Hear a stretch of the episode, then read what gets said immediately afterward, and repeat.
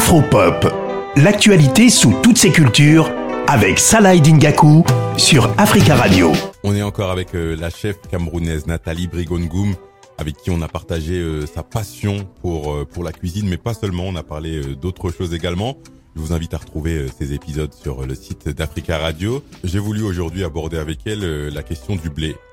La crise russo-ukrainienne a eu des conséquences lourdes pour notamment plusieurs pays africains qui, qui ont l'habitude de consommer du blé d'importer d'importer du blé mais ça a permis euh, à certains euh, d'ouvrir les yeux, d'ouvrir les yeux sur euh, des alternatives.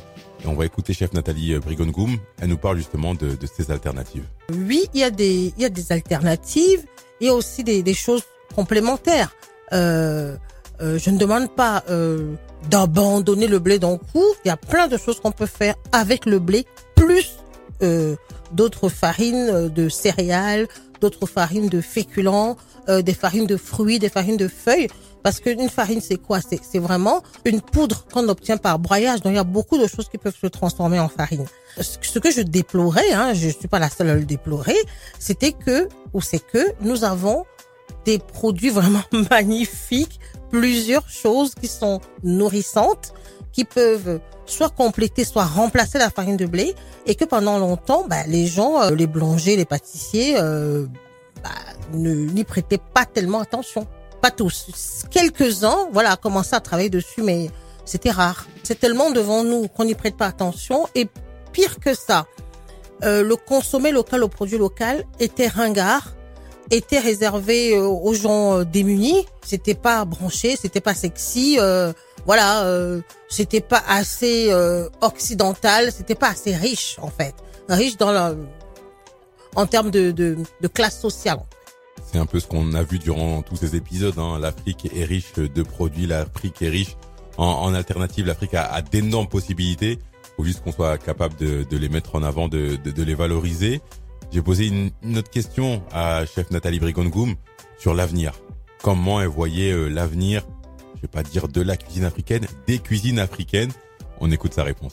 Je pense que hum, il y aura de plus en plus de personnes qui voudront euh, porter ces cuisines-là, qui voudront apporter leur touche singulière. Il y a des gens qui sont euh, chefs, euh, cuisiniers, chefs, pâtissiers, qui sont boulangers depuis plusieurs années. Il y a des gens qui sont en reconversion avec un vrai projet et un vrai amour pour ces produits-là.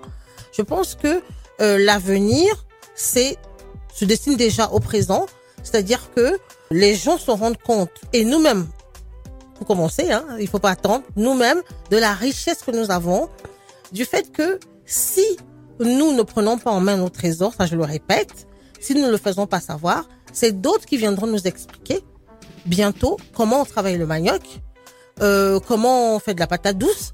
Donc je pense que les gens ont pris conscience de la richesse que nous avons et ils commencent à se mettre au travail.